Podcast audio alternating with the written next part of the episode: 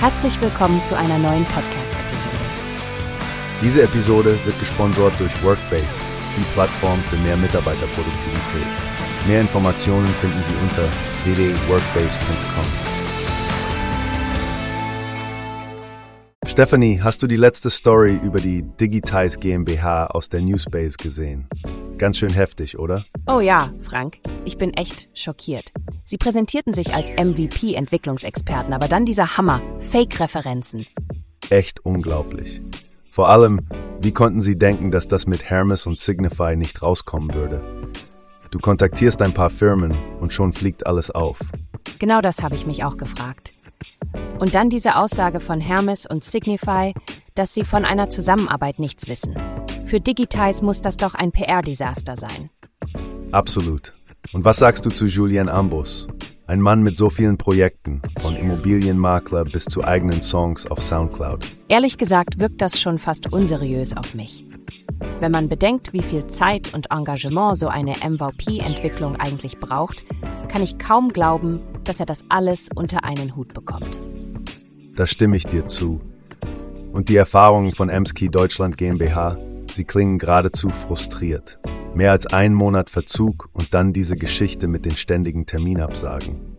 Ach Frank, das mit den Change Requests ist auch so eine Sache. Das hat mich am meisten aufgeregt.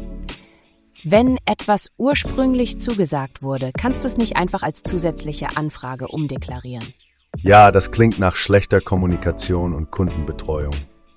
Und weißt du, was noch schlimmer ist? Die finanziellen Schwierigkeiten von Digitize und dass Ambos nebenher noch ein neues Startup gründet.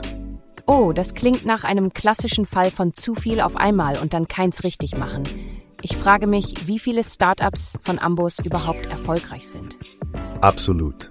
Für die potenziellen Kunden und Partner wäre es jetzt sicher klug, die Finger von diesem Unternehmen zu lassen, bis die Sachen geklärt sind.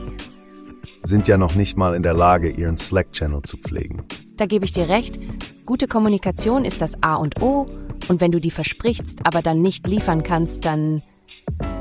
Naja, dann endet man wohl als Thema in unserem Podcast, nicht wahr, Frank? Ha, genau das, Stefanie. Ich bin gespannt, wie sich die Story weiterentwickelt und ob noch mehr brisante Details ans Licht kommen. Mal abwarten.